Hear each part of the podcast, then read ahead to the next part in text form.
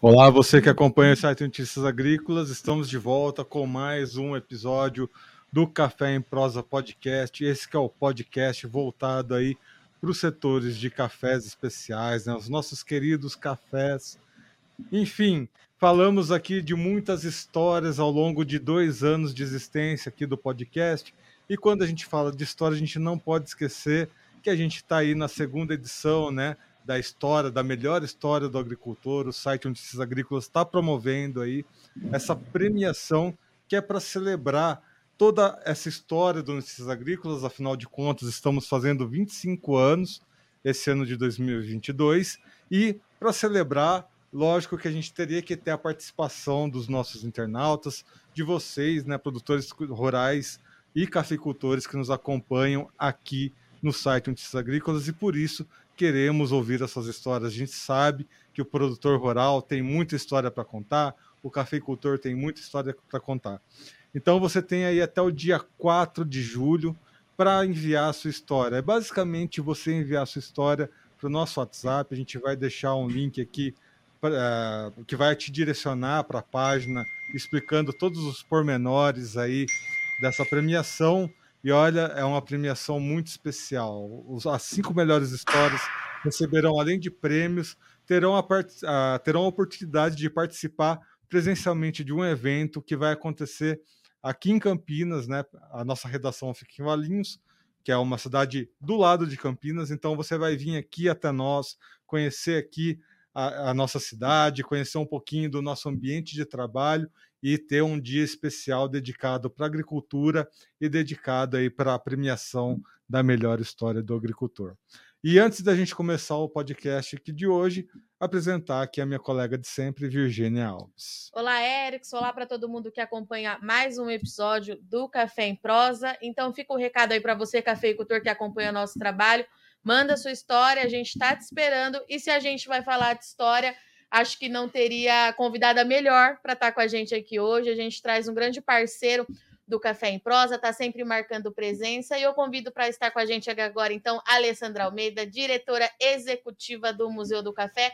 Seja muito bem-vinda mais uma vez, Ale. Estou muito feliz com o seu retorno aqui com a gente. Sempre um prazer participar aqui do Notícias Agrícola, do Café em Prosa, participar aí com você, Virginia, e com, com o Erickson também. É sempre uma grande satisfação. Bom, a Alessandra está aqui com a gente, né, para contar de história, não só do passado, mas do presente e até mesmo os próximos passos. Enfim, Alessandra, conta um pouquinho para a gente sobre as comemorações do, do Museu do Café. Então, a gente está num ano muito, um ano muito importante para o Museu do Café, né? A gente está no prédio do edifício, antigo edifício da Bolsa Oficial do Café, um prédio que foi construído e foi inaugurado durante as comemorações do centenário da, da independência do, do, do, país, em 1922, e que esse ano o edifício, um edifício imponente, histórico, de uma grandeza né, histórica e cultural muito grande, e que esse ano faz 100 anos.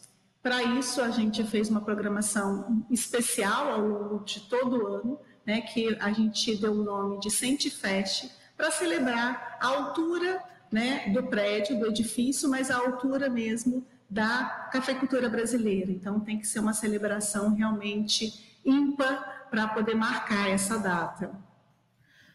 Ô, Alessandra, é, eu fico sempre muito curiosa com as ações do Museu do Café, porque assim, é, primeiro porque a gente sabe que tem muita história envolvida, a gente sabe que o café ele foi e ainda é muito importante quando a gente fala é, economicamente falando, em geração de renda, é, e tudo isso. Eu sabe que eu queria entender como é que funciona para vocês com tudo isso de história, para vocês selecionarem o que, que vocês vão abordar, cada programação. Então eu queria são dois pontos, né, que eu queria abordar com você. O que, que a gente tem nessa programação e qual o tamanho de, do desafio de escolher os pontos cruciais dessa história. Vamos lá. A pergunta é muito, muito bacana, porque ela abre um leque de, de, de opções assim, para a gente poder apresentar mesmo o que a gente vem desenvolvendo aqui dentro do museu. Né? A gente estava tá, até então a gente muito focado em trabalhar o passado, né? o museu como um local total de memória, e a gente aqui trabalhando toda essa preservação e a, e a difusão dessa história sobre a importância do café né? nos séculos anteriores, toda essa importância para o desenvolvimento do país, né? em, em várias, em várias é, é, linhas, né? tanto na, na, parte econômica, social e cultural e, e tudo isso. Mas a gente está justamente num momento muito, muito crucial né, para a instituição. A gente passa por um processo de reposicionamento institucional que a gente, desde o ano passado, e a gente passa a entender que o café ele não é uma história passada, ele é uma história passada, ele é uma história que está sendo escrita hoje, que é uma história que vai ser escrita, sabe lá por quanto tempo aqui dentro do nosso país, né? Então o museu ele precisa ser um polo né, de discussão, ele não pode ser uma casa de memória, ele precisa ter realmente aqui dentro, é, abrir, né, dar luz às temáticas que estão sendo discutidas. Então, ele tem não só que preservar, ele tem que preservar, e isso é muito importante, eu acho que é uma, uma função primordial do museu, mas ele tem que acompanhar, que registrar, para que a gente possa, daqui para frente, nos próximos anos, a gente possa contar do que está sendo feito hoje. E quando você pergunta, né, como que você faz isso, como é que você busca essas, essas, é, é, essas temáticas para poder fazer uma programação ou uma exposição é, temporária ou itinerante, né? A gente costuma fazer pesquisas junto ao nosso público para saber o que, que ele sente falta aqui dentro. A gente costuma fazer processos de escutas também com os nossos parceiros. Então, o que, que sente falta? Porque o museu é muito mais do que uma exposição um local que você vem só para contemplar. Né? Eu costumo falar que aqui dentro né, gira muitas frentes de trabalho. Né? Então, o museu ele tem toda essa parte cultural, mas ele tem uma parte educacional muito importante, até porque o café ele faz parte dessa da, dessa, da grade curricular escolar, né? faz parte da nossa história. A gente tem uma área de formação muito importante, porque a gente entende que a gente aqui também, a gente tem que que, que formar profissionais para poder trabalhar no, no, no, no agronegócio café. Então, quer dizer, a gente consegue, a partir desse processo de escuta, a partir dessas pesquisas feitas junto ao público, levantar é, temas que às vezes são transversais, às vezes nem sempre, é, é, para que a gente possa é, é, se debruçar e fazer projetos é, voltados a isso. E, e um desses temas foi um, há três anos atrás, quando a gente começou a ver que o público sim, tinha, tinha sede por saber do feminino, como é que eram as mulheres do café, né? que foi o resultado da, que chegou como resultado disso, a exposição feminina no café 1830-1930. E é muito importante isso que a Alessandra está falando, né, de ter um museu não apenas como um ambiente né, de, de mostrar a história, mas também ser um ambiente de discussão, porque eu vejo três falácias né, que normalmente você vê numa discussão esse tipo de falácia acontecendo. Primeiro que o Brasil é um país muito novo, né? 500 anos de história, se você for comparar com outros países, ok, a gente pode até considerar que o Brasil é um país novo, mas isso não exclui o fato de que nós temos uma história. Aí que entra a segunda falácia, de que nós acabamos esquecendo o, próprio nosso, o nosso próprio histórico, né? a, nossa, a, nossa, a nossa parte como nação. Isso também, eu, eu, isso é uma opinião pessoal, né? considero como uma falácia, porque nós temos uma união de país, né? todo mundo aqui fala a língua portuguesa, de norte a sul. Tem outros países que isso não acontece, então nós temos uma unidade como, como nação e o terceiro é exatamente isso, né? De não repetir os mesmos erros do passado. Vocês já pararam para pensar nisso? Nessa importância que é a nossa história nacional? E se você parar num único, numa única parte do museu, você se perde na história de um único lugar ali, de uma única exposição. Então, Alessandra, eu, eu gostaria de resgatar um pouquinho dessa importância de sempre ter a história ao nosso lado, nos mostrando que sim, temos uma história, que sim, temos uma unidade como país e temos que ter orgulho, né? uh, desse nosso passado, ainda mais que o centenário do museu está casando aí com o bicentenário da, da independência brasileira.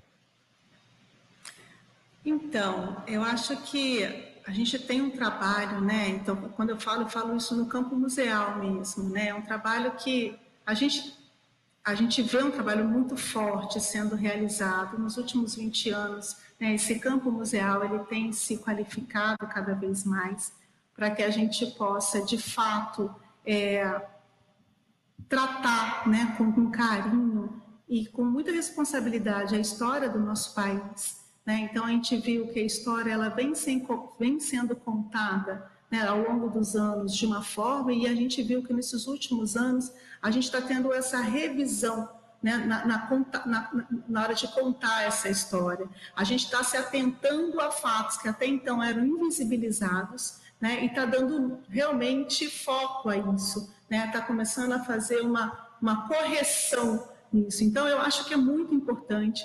Eu, eu, eu também vejo, para mim isso é muito claro, Erickson, quando a gente fala né, de um país continental, né, e que a gente entende esse país como nação, que a gente se reconhece como nação, a nossa história é muito importante, né? Então eu vejo que o, papel do, dos museus hoje é, é, ele é ele é fundamental para que a gente possa deixar tudo isso é, é difundir toda essa história, né? Então, o museu ele é muito mais do que esse, esse, esse, esse ambiente cultural, né? Ele é um ambiente, ele traz de fato essa, essa educação informal, né?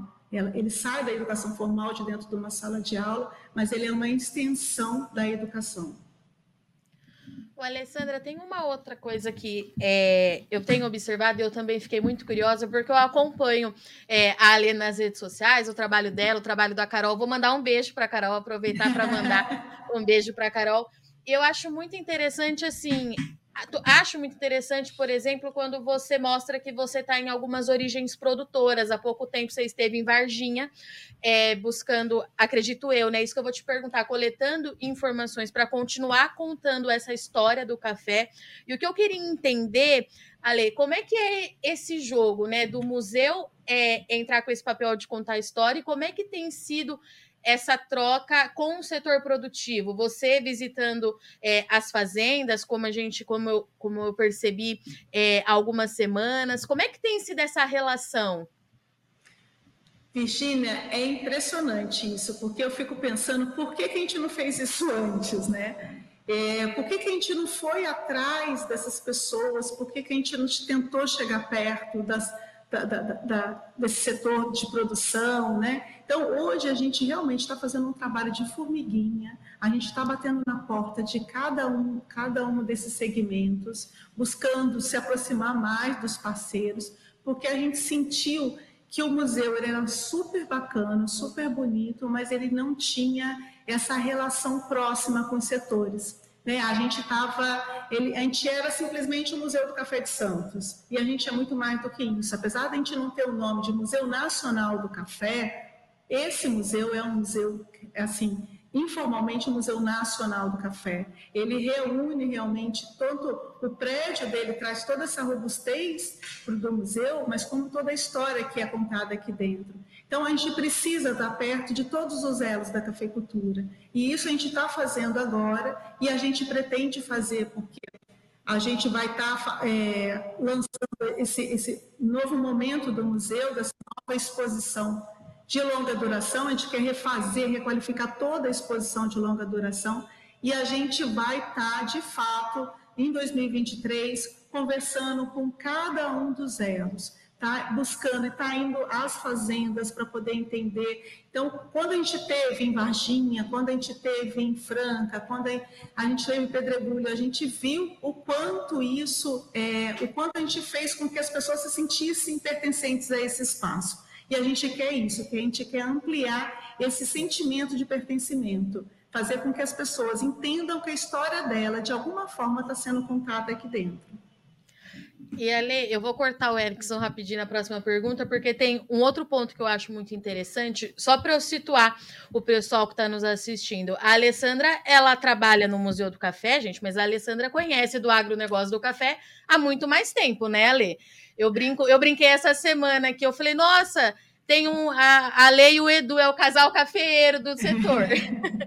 então, o que eu queria saber é assim, você tem toda essa base é, né, Ali? Você traz isso com você. Como é que é você contar a história é, do café no museu, junto com a sua história, sendo que você tem todo esse suporte é, por trás, você entende muito do agronegócio do café já há bastante tempo. Como é que foi isso para você? É engraçado, né? Porque é bem isso, né? Eu tô com, eu trabalho com café quase 20 anos, né? E, mas eu só senti realmente de que eu fazia parte dessa história que a gente estava que eu estava trabalhando aqui dentro do museu quando a gente falou do, do, dos mulheres no café. Quando a gente começou a trabalhar esse tema eu comecei a realmente entender que eu fazia parte dessa história né? O quanto eu já tinha é, construído dentro de, dessa minha carreira profissional no café o quanto que eu tinha construído e o quanto eu tinha crescido enquanto mulher dentro desse espaço então foi quando foi quando virou a chavinha mesmo e eu pude entender a minha importância como profissional dentro desse espaço e a, e, e, e a minha responsabilidade como diretora de um museu para poder divulgar justamente essa história. Né? Então eu acho que foi justamente nesse momento que foi foi a, a virada de chave que eu entendi que que assim, por mais que eu goste do museu, e é uma coisa que eu sempre gostei desde que, que eu comecei, desde que eu conheci o museu, mas o, o quanto eu faço parte daquilo que é contado aqui dentro. E quanto eu tenho responsabilidade por isso mesmo.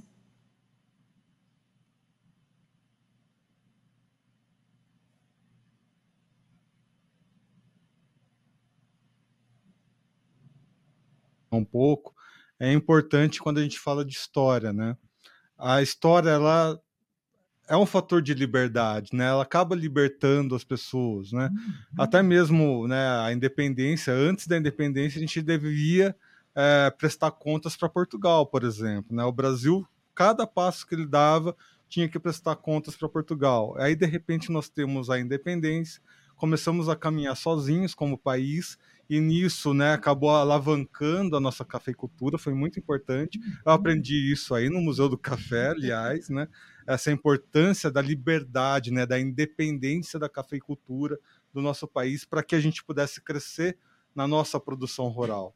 E aí, né, conforme a história foi evoluindo, a independência da mulher, né, já que a gente está nesse tema, né, porque até pouco atrás, até pouco tempo atrás, as mulheres não podiam nem votar aqui no nosso país e de repente temos aí mulheres independentes fortes na à frente da cafeicultura.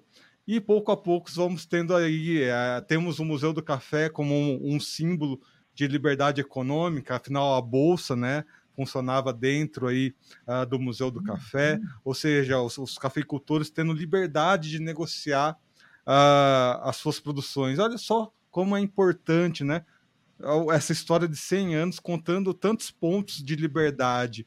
Aonde que você acha que essa história chegou até esse momento e aonde a gente vai chegar daqui para frente com relação a essa liberdade através da história? Acho que é um processo longo, né? Quando a gente fala da bolsa, né? A bolsa Céu de Café completando 100 anos, o museu contando essa história dentro desse espaço. Né? Eu acho que quando a gente pensa em futuro, eu acho que o céu é o limite, eu acho que muita coisa está acontecendo, o mundo está se transformando, a, a, necessidade de independência tem, tem mudado também, né? mas eu acho que a gente está numa crescente muito grande. É, até mesmo na, na, quando a gente fala de mulher, eu acho que é muito evidente isso. Né? Eu fiquei a gente, eu participei do Seminário Internacional do Café em maio e eu me lembro quando eu entrei no café, a gente ia para um evento de café e não tinha mulheres, tinha duas, três, quatro. E no seminário isso foi, foi, foi, foi destacado, que a gente tinha 20% do público era feminino. Então isso mostra toda essa crescente dessa liberdade feminina e desse sucesso né, da, da, das mulheres no café. Né, o quanto elas conseguem expandir, o quanto elas estão conseguindo se posicionar, a ponto de hoje a gente ter uma representante feminina na maior é, é, é instituição é, de café no mundo, né, na OIC. A gente está com a Vanúzia lá. Mas a liberdade é, e essa independência né, de, de, de mercado, né, eu acho que isso abre, tem, tem, tem várias, várias questões né, que eu acho que que faz com que o Brasil se destaque. Né? Então, quando a gente fala de mercado, de mercado de café e, de, e dessa independência toda, tem todo um trabalho de base sendo realizado no momento hoje, porque existe uma demanda mundial muito grande em busca de sustentabilidade, em busca de qualidade. Então, tudo isso ele é muito, muito embasado para que a gente possa, de fato, conseguir essa independência, né, de, de, de, conseguir transitar muito bem mundialmente, né, fazer com que a nossa cafeicultura, os cafés do Brasil, consigam transitar e consigam ter esse local de, de essa posição de excelência. E vamos falar um pouquinho de comemoração, então. Eu sei que tem uma programação aí é, para segundo semestre do ano, você está com bastante coisa planejada. O que, que a gente vai ter? Onde que a gente pode ir? O que, que vai acontecer?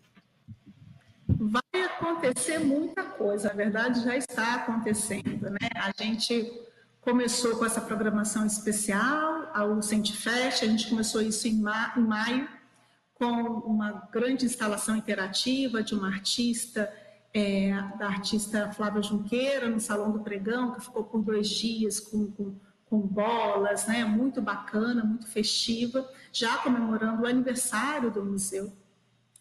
E depois, é, no final de março, a gente abre também um programa de residência artística, que agora nós selecionamos seis artistas não sei se todos sabem, mas dentro do prédio da Bolsa existem três obras, né, três telas de Benedito Calixto, e duas delas retratam santos, né, santos em 1822, santos em 1922. E a gente abre esse programa de residência artística convidando artistas para que venham retratar santos em 2022. A gente quer ver qual é essa perspectiva desse público, né, desses artistas para Santos 2022. E eles vão ficar conosco durante dois meses, conhecendo um pouco mais de toda a nossa rotina, de toda essa história do café, podendo se aprofundar um pouco mais sobre essa história. E vão aqui desenvolver ao longo desses dois meses, vão estar realmente produzindo a sua obra.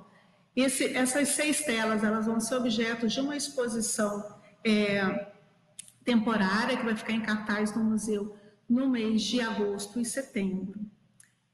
Em 1 de setembro, a gente tem a grande festividade, né? porque o, museu, o prédio da Bolsa ele faz 100 anos no 7 de setembro. Como esse ano vai estar muito concorrido por conta do, do bicentenário da independência, nós é, optamos por antecipar essa data, então nós vamos fazer o baile dos 100 anos no dia 1 de setembro, né, um baile que vai ter, né, todo o evento vai ter a recepção, vamos ter um jantar, vamos ter as apresentações musicais e vamos ter dentro do baile também, é, vamos realizar um leilão dessas obras que foram resultado do programa de residência artística, com o recurso sendo revertido para as atividades do museu, um leilão mesmo, físico, com com, com uma empresa fazendo leilão, uma coisa bem bacana. E a gente pretende reunir autoridades políticas, né, representantes de todos os segmentos do café. Então, é um, é um, evento que vai ser para convidados e a gente pretende estar tá fazendo e celebrando realmente, fazendo uma festa requintada para que possa realmente celebrar essa data tão importante dos 100 anos do edifício. Né? E a gente finaliza as comemorações do, do, do centenário da Bolsa no dia 1 de outubro, com mais uma edição do Mercado Coffee, né, uma edição ampliada, mais festiva mesmo do, do, Mercado Coffee, que é um evento que a gente reúne pequenos é, empresários que têm como base é, a comercialização de produtos é, que usam como matéria-prima o café, mas em diferentes, diferentes formas, não só como bebida, né? Então, a gente tem o café como artesanato, o café como chocolate, como cerveja, a. Então, a gente reúne e faz uma grande feira aqui no entorno do, do museu, celebrando o Dia Internacional do Café, né, finalizando a festividade do centenário, né, e trazendo um pouco mais de, de, de dessa de atividades, mesmo uma programação cultural e artística para o entorno aqui do museu. Muito bem, você que acompanha aí o podcast já sabe, né? Pega a agendinha, anota essas datas aí e vai lá visitar, ter a sua experiência lá no Museu do Café, que é muito, muito, muito interessante. Vão ser excelentes momentos para você conhecer a história do café e para conhecer aí um pouco mais sobre a história do Brasil. Alessandra, muito obrigado por estar aqui conosco mais uma vez, né? Ter o nosso querido Museu do Café sempre aqui conosco é sempre muito gratificante. Seja sempre bem-vinda aqui ao nosso podcast. Obrigado, Erickson. Foi sempre um prazer participar mesmo. Pode me chamar que eu estou sempre, sempre vou participar com muito gosto.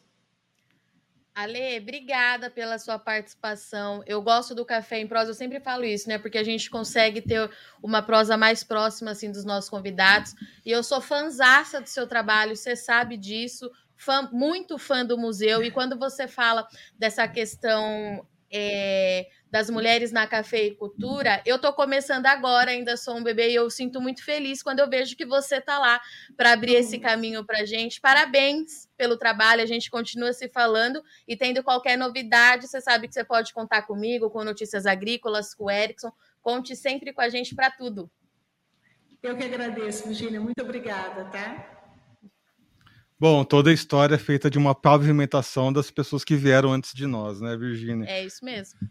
Muito bem, amigos. Lembrando então que estamos em todas as redes sociais, né? Sigam a gente no Instagram, no Twitter, no Facebook. E você que assistiu esse podcast pelo YouTube, lembra de se inscrever no canal, ativar o sininho e deixar o joinha para que cada vez mais pessoas conheçam o podcast e conheçam os boletins que nós fazemos aqui no nosso canal oficial de Notícias Agrícolas. Um último adeus aqui, Virginia Alves. Até a próxima. Obrigada, Erickson. Obrigada para todo mundo que acompanha o Café em Prosa. E agora a gente volta lá para nossa redação, que o bicho está pegando de novo para o mercado de café. E a gente continua atrás aí das informações para ajudar o produtor na melhor tomada de decisão. Até semana que vem, pessoal.